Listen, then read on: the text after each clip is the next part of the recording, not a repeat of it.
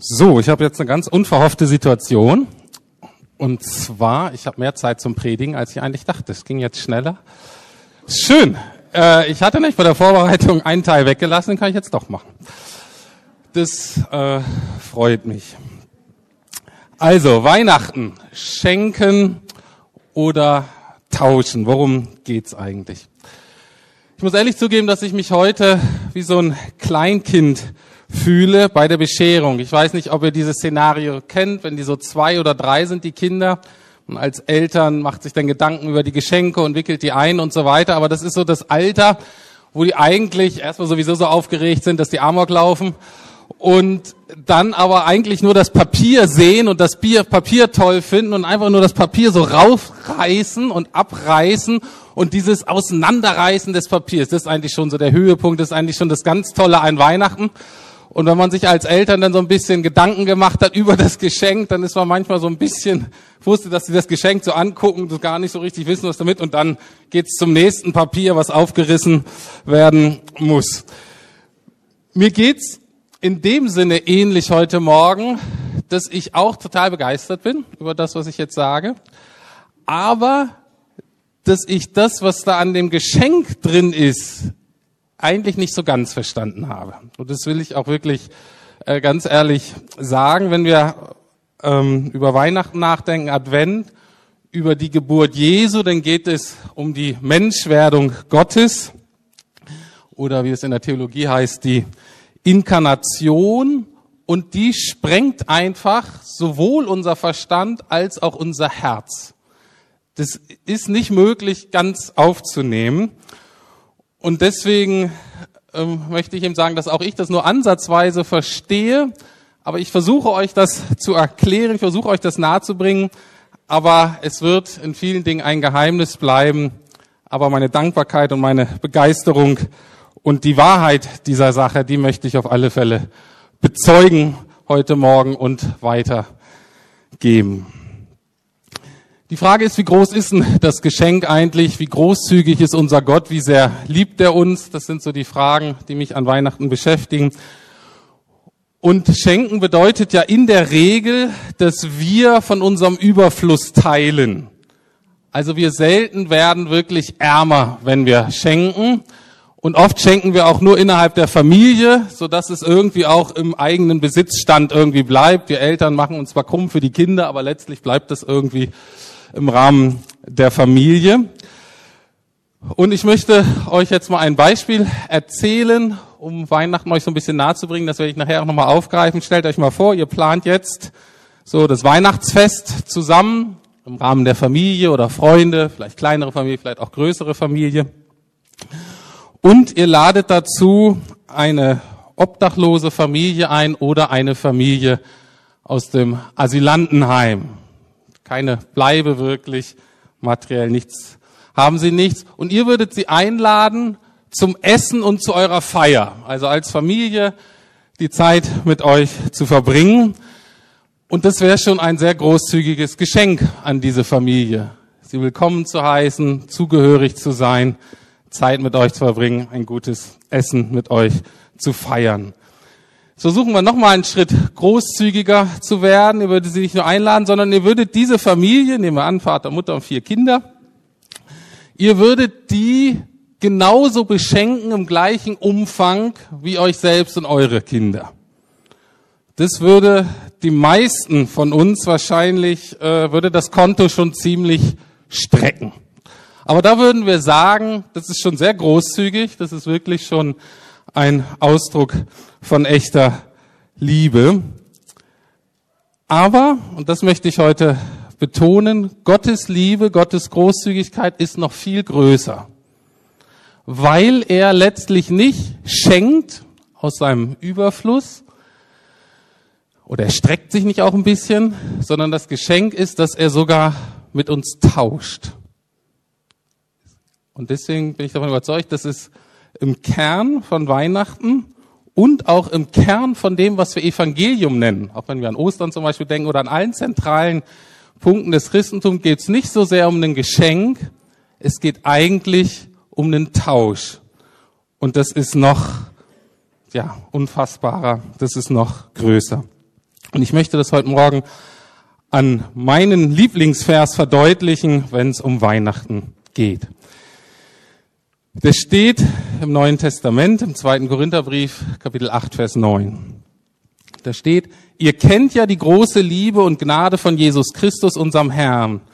Obwohl er reich war, wurde er um euretwillen arm, um euch durch seine Armut reich zu machen. Darum soll es halt morgen gehen. Arm und reich, wie sich das wechselt, wie das die Besitzer wechselt sozusagen. Ja.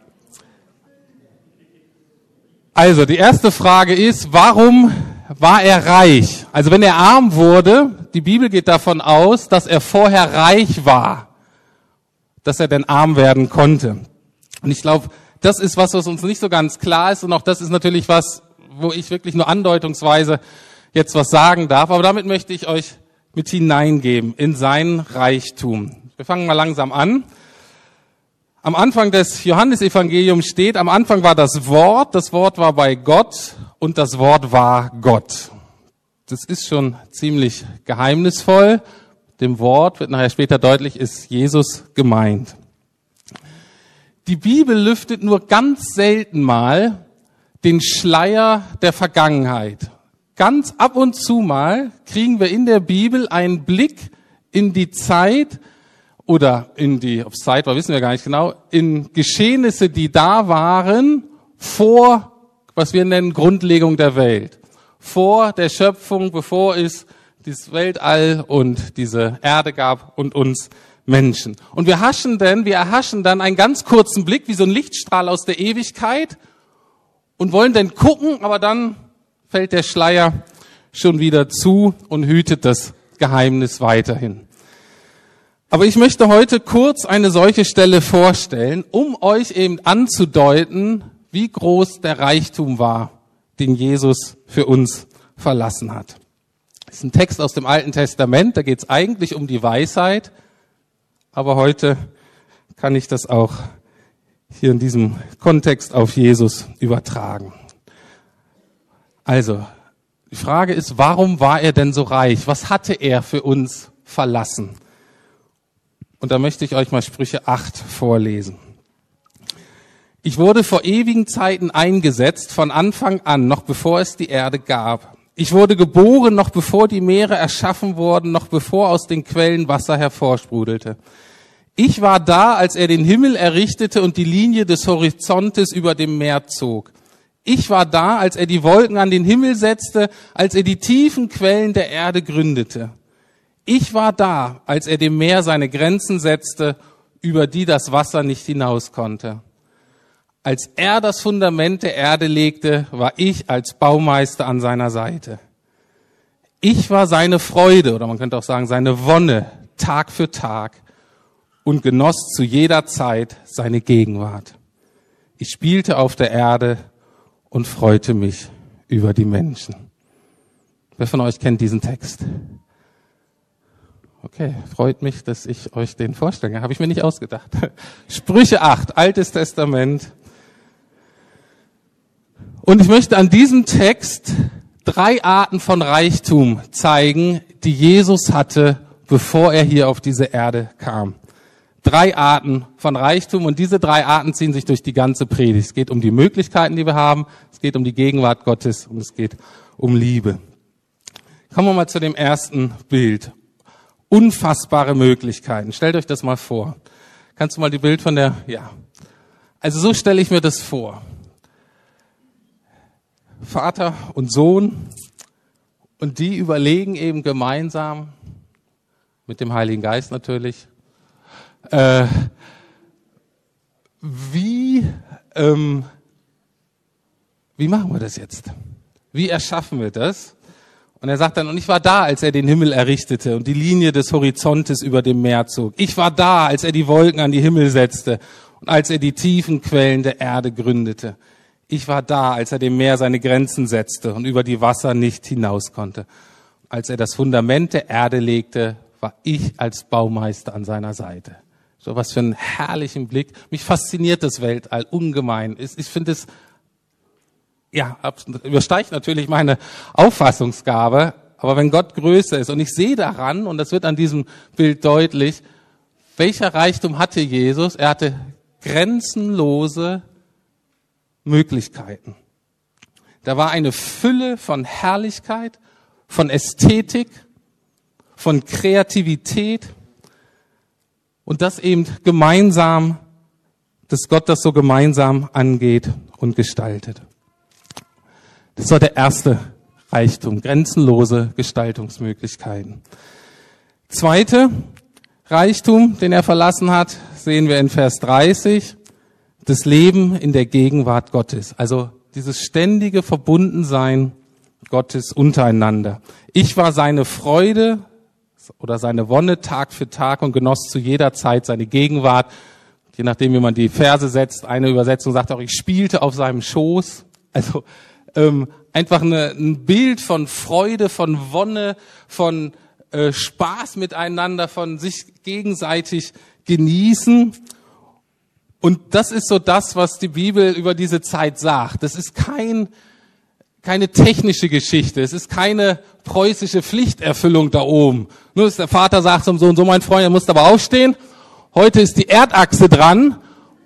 Und da müssen die Berechnungen stimmen, weil sonst sieht es schlecht aus. Nein, es war ähm, kein Leistungsdruck, keine Angst vor Versagen, es war einfach gemeinsam.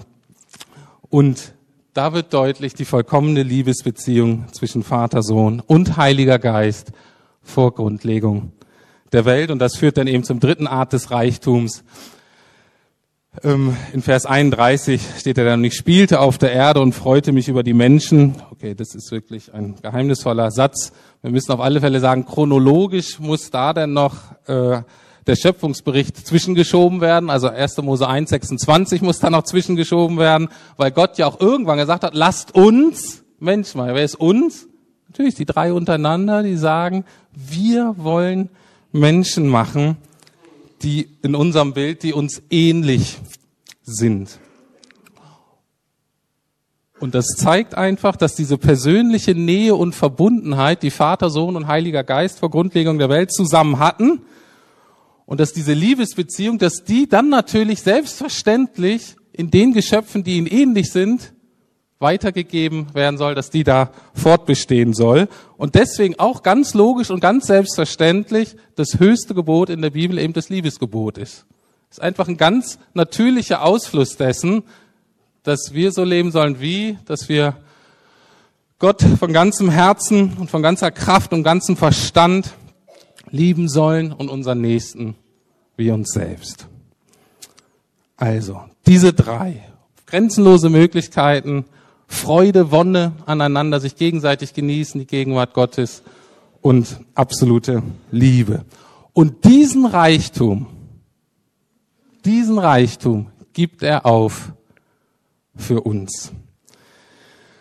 Also, ich war bei zwei Geburten dabei, menschlichen Geburten. Das ist eine relativ äh, krasse Geschichte. Dann war das damals in einem Stall. Ähm, Jesus ist quasi unehelich geboren. Er sollte äh, gleich nach der Geburt relativ bald getötet werden. Das heißt, er hat die ersten Lebensjahre auf der Flucht gelebt. Die Psychologen sagen uns, dass das keine guten Startbedingungen sind für die Entwicklung einer gesunden Persönlichkeit. Er war Teile seines Erwachsenenlebens das, was wir obdachlos äh, nennen würden. Er sagte, die Füchse haben Höhlen und die Vögel im Himmel haben Nester. Ich habe ganz oft eben nirgends, wo ich in Sicherheit schlafen kann. Er war von Freunden und Familie verraten. Am Ende wurde er wie ein Mörder am Kreuz hingerichtet. Der, der so reich war, ist arm für uns geworden. Oder anders ausgedrückt, er hat seine grenzenlosen Möglichkeiten, seine Allmacht, die er hatte, für uns ganz bewusst eingeschränkt. Am Kreuz, am Ende seines Lebens, wurde er sogar aus der Gegenwart Gottes gerissen. Und statt Liebe hat er oft, zumindest ist er nicht verstanden worden, und dann hat er oft auch Hass und Verachtung erfahren für uns. Er wurde arm für uns. Er hat seinen Reichtum hingelegt, hinter sich gelassen für uns. Und allein das ist total wunderbar. Aber das ist nur die Hälfte der guten Weihnachtsgeschichte. Das Christentum ist in sich keine asketische Religion. Armut an sich hat keinen Wert. Sondern er wurde arm für uns. Warum? Mit welchem Ziel? Damit wir reich würden. Das war sein ganzes Ziel bei der Geschichte. Das ist natürlich die Frage, warum sind wir denn arm? Ne, können ja sagen, uns geht's gut, ich habe alles, äh, ich brauche eigentlich nichts. Ähm, das will ich heute nur ähm, kurz andeuten, weil ich denke, jeder, der ehrlich ist und ein bisschen drüber nachdenkt, merkt, wie arm wir Menschen oft eigentlich sind. Wenn ich wieder gucke, diese drei Dimensionen, unsere Möglichkeiten sind überall Probleme, global, national, auf persönlicher Ebene, derer wir nicht Herr werden. Wir merken unsere Begrenzung, wir merken unsere Abhängigkeiten, wir merken unsere Bindungen. Statt in der freudigen Gegenwart Gottes zu leben, leben die meisten Menschen eisam und isoliert. Und Liebe, wie ist das mit der Liebe? Natürlich, sie wird überall gesucht, aber nur selten dauerhaft gefunden. Also wir sind arm und das ist auch die erste Voraussetzung, um einzugestehen, sich das einzugestehen, damit wir beschenkt werden können. So, er wurde arm, damit wir durch seine Armut reich würden. Und jetzt die zentrale Frage heute, wie werden wir denn reich? Was ist der Reichtum, den wir jetzt bekommen durch seine Armut? Ich sage ja, da geht es um ein Tauschgeschäft. Und da möchte ich jetzt ein paar Bibelverse mit euch angucken. Erstmal aus dem ersten Kapitel des Johannesevangeliums wieder. Johannes 1, Vers 1 nochmal. Am Anfang war das Wort, das Wort war bei Gott und das Wort war Gott und dann ein bisschen weiter im Kapitel steht, er kam in die Welt, also Jesus kam in die Welt, die ihm gehört, und sein eigenes Volk nahm ihn nicht auf. All denen aber, die ihn aufnahmen und an seinen Namen glaubten, gab er das Recht, Kinder Gottes zu werden. Also, wenn wir ihn aufnehmen, wenn wir an ihn glauben, sagt dieser Text. Das heißt, wenn wir sagen, okay, ab heute dir gehört mein Leben. Ich nehme dich auf in mein Leben heißt, dir gehört mein Leben. Ich gebe dir all meine Stärken und all meine Schwächen, gebe dir meine Erfolge und meine Misserfolge, ich gebe dir meine Vergangenheit, Gegenwart und ich gebe dir auch meine Zukunft. Dann kann man sagen, wir nehmen Jesus auf. Wir glauben an ihn und dann heißt es, wir werden Kinder Gottes. Und dann in einem anderen Vers im Neuen Testament steht, okay, wenn wir aber Kinder Gottes sind, so auch Erben Gottes.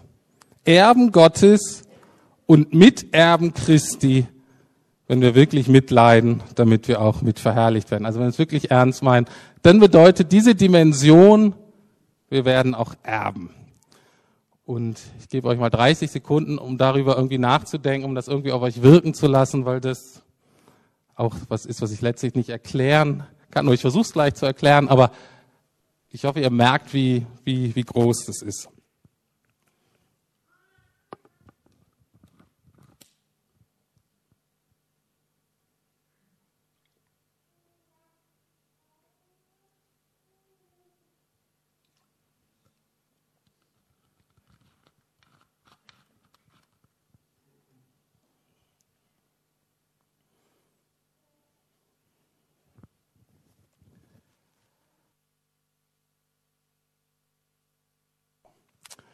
Wenn Kinder Gottes, dann Erben Gottes und Miterben Christi. Also ist unglaublich, aber es war, was die Bibel sagt hier. Wir können sozusagen Jesu Bruder und Jesu Schwester werden und damit eben auch Erben Gottes. Und das möchte ich euch folgendermaßen illustrieren. Gehen wir mal zurück an den Anfang. Also ihr plant euer Weihnachtsfest schön als Familie und ladet diese Familie ein und zeigt euch sehr großzügig. Jetzt aber ist die Botschaft heute Morgen folgende. Was wäre, wenn du nicht nur diese Beschenk, äh, Familie reich beschenkst, sondern wenn du mit ihr tauschen würdest? Ich mache das mal für meine Familie. Also die Familie würde kommen und es würde folgendermaßen ablaufen, dass dieser Obdachlose oder dieser Alisant mit seiner Familie die kriegen nicht nur ein gutes Essen und ein schönes Weihnachtsfest mit uns, sondern, und das ist die Botschaft heute Morgen, die kriegen unsere Wohnung. Das ist natürlich so jetzt nicht möglich, aber geistlich gesprochen ist es so. Die kriegen unsere Wohnung, die kriegen unsere Gehälter, die kriegen unsere Rente, die kriegen unsere Bildung, die kriegen unsere Jobs, die kriegen unser Erspartes, die werden dadurch Erben unserer Eltern, also all das, was wir noch von unseren Eltern vielleicht erben werden, das werden auch die kriegen, nicht mehr wir. Und ich und meine Familie gehen stattdessen auf die Straße. Mit der Gefahr, natürlich bei den Temperaturen, dass wir erfrieren. Das ist das Ausmaß von Gottes Liebe. Das ist das Ausmaß Gottes Geschenk an uns. Er beschenkt uns nicht nur aus seinem Überfluss, sondern er tauscht mit uns. Was heißt das nun praktisch? Was bedeutet das, so reich beschenkt zu sein als Kind Gottes, als Miterbe Christi? Wie sieht unser Reichtum aus? Das kann ich jetzt heute Morgen noch kurz andeuten. Wird sich wahrscheinlich lohnen, im neuen Jahr eine Reihe drüber zu machen. Aber es sind drei wunderbare Geschenke. Ich möchte euch einladen, das mal auf euch wirken zu lassen, vielleicht im Glauben anzunehmen. Wir können heute nicht alles gemeinsam auspacken und damit spielen, aber ich kann euch das zumindest so überreichen, die Geschenke von Gott. Also, unser Reichtum, wie sieht der aus? Wieder auf diesen drei Dimensionen. Möglichkeiten, Gegenwart und Liebe. Das erste was das bedeutet, Kind Gottes zu sein und Miterbe Christi zu sein, bedeutet, neue Möglichkeiten zu haben durch seinen Geist und durch seine Liebe. Wir sind nicht grenzenlos in unseren Möglichkeiten, wir sind noch begrenzt, aber wir haben auf alle Fälle neue, ganz neue Möglichkeiten als Kinder Gottes. Und zwar berufen, nicht mehr wie Jesus, erinnert euch noch an das Bild da mit dem Globus aus dem Weltall, nicht mehr das mit ihm zu entwerfen und zu bauen, aber das mit ihm zu gestalten, was die Bibel Reich Gottes nennt. Das heißt, die Bibel sagt, neben den politischen Reichen, die es so gibt, und die auch manchmal durchaus im Sinne Gottes agieren und oft eben nicht, baut sich parallel dazu eine andere Herrschaft auf, nämlich die Herrschaft Christi. Und die, die es uns verheißen, also durch die Kirchengeschichte geht das mal rauf und runter, mal ist da mehr, mal weniger zu sehen, aber verheißen ist uns, dass diese Parallelgesellschaft sozusagen, dieses Reich Gottes, dieses Reich, dieses Einflussbereich, wo der König Jesus heißt und wo seine Werte gelebt und umgesetzt werden, dass dieses Reich, dass das wächst und dass das größer wird und dass er eines Tages wiederkommt und das dann voll zu etablieren. Und wir als Kinder Gottes, als Erben Gottes sollen genau das erben und das dürfen wir jetzt mitgestalten. Mit Gott. Gott kann das durch uns gestalten. Wir sind dabei. Und wir haben dadurch eine ganz neue Berufung. Seid ihr damit einverstanden? Ist das was, wo ihr sagt, wow? Oder ist es so? Und das geschieht dann eben mit dem zweiten Reichtum, den wir als Kinder Gottes haben. Das geschieht in der Gegenwart Gottes, eben mit und in der Beziehung zu Gott. Nähe und Gegenwart Gottes, nicht nur hier im Gottesdienst, sondern 24-7 auch in unserem Alltag. Wir haben diese Beziehung, wir haben diese Gegenwart Gottes. Das ist nicht nur Theorie, das ist erfahrbar, das ist lebbar. Keiner von uns hat es so, wie Jesus das hatte. Vollkommen. Aber es ist eine Realität, in die wir reinwachsen können, die größer werden darf. Und Johannes sagt, wir haben das ewige Leben. Das heißt, es ist was, was, was wir schon haben und was eben wachsen soll dann bis ins nächste Leben hinein. Und der dritte Punkt ist, was haben wir als Kinder Gottes, als Erben Christi? Eben Liebe. Ich weiß, hört sich so ein bisschen, ja, fast unrealistisch an, aber es ist so. Es ist uns verheißen, wirklich zu erfahren, zu wissen, ich bin geliebt. Ich bin ganz angenommen von Gott, meinem Vater. Und ich kann lernen, mich selbst zu lieben, mich selbst anzunehmen, mit meinem Enttäuschung einfach nicht mehr an meinen eigenen Grenzen und Versagen mich darüber zu definieren, sondern nur das, was Gott in mir sieht und dann auch lernen, die Mitmenschen zu lieben beziehungsweise zu akzeptieren, dass ich geliebt werde. Diese drei Dinge sind uns geschenkt, wenn wir ihn im Glauben aufnehmen in unserem Leben. Man könnte das auch anders ausdrücken, wie Paulus das oft sagt. Dann haben wir Christus in uns, die Hoffnung der Herrlichkeit. Das heißt, dann ist sozusagen Gott in uns. Und mit ihm eben auch alle, zumindest im Ansatz, alle diese Möglichkeiten, diese Gegenwart Gottes und seine Liebe. Ihr kennt ja die große Liebe und Gnade von Jesus Christus, unserem Herrn. Obwohl er reich war, wurde er um euretwillen arm, um euch durch seine Armut reich zu machen.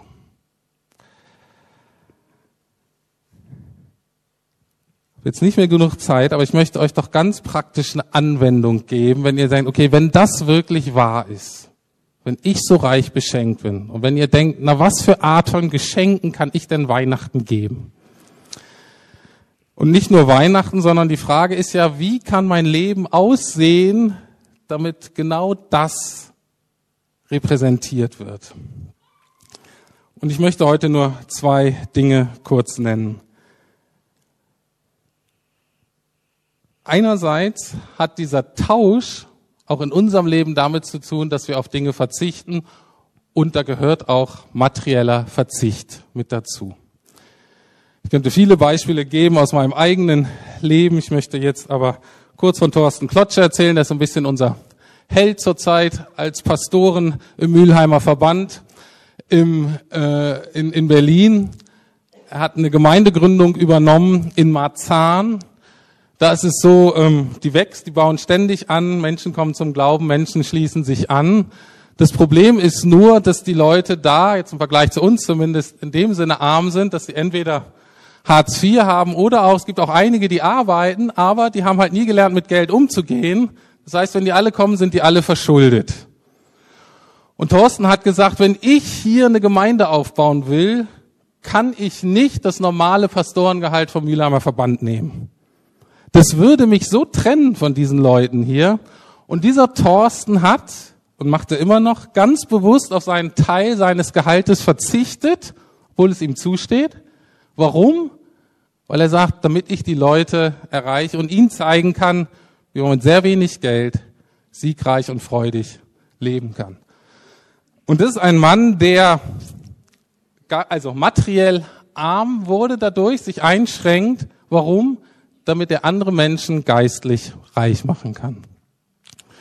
Das ist ein Ausdruck eines Lebens von der Weihnachtsbotschaft, von jemand, der das wirklich ähm, verstanden hat und umsetzt. Ein anderes Geschenk möchte ich euch auch ans Herz legen, nicht nur an Weihnachten, aber vielleicht da besonders. Das andere Geschenk, was diesen Tausch ganz wunderbar repräsentiert, ist, wenn wir anderen Leuten vergeben. Vergebung ist in dem Sinne das größte Geschenk und symbolisiert diesen Tausch, weil ich nicht das zurückzahle, weil ich sozusagen selber den Schmerz und die Enttäuschung aufnehme, muss ich natürlich verarbeiten, ist ein seelsorgerlicher Prozess, und abgebe und stattdessen tausche, sondern stattdessen Liebe und Annahme und Barmherzigkeit gebe. Auch das ist ein Geschenk, was zutiefst diese Weihnachtsbotschaft ähm, repräsentiert. Und wenn dann, Vergebung ist immer eine Seite, das ist immer möglich, wenn man dann noch die Versöhnung anbietet und die Menschen darauf eingehen, weil sie selber einen Umkehrprozess eingehen, dann ist das mit das Schönste, was wir hier auf Erden erleben können. Und genau das repräsentiert wonach Gott sich sehnt. Er sagt, lasst euch mit Gott versöhnen. Amen.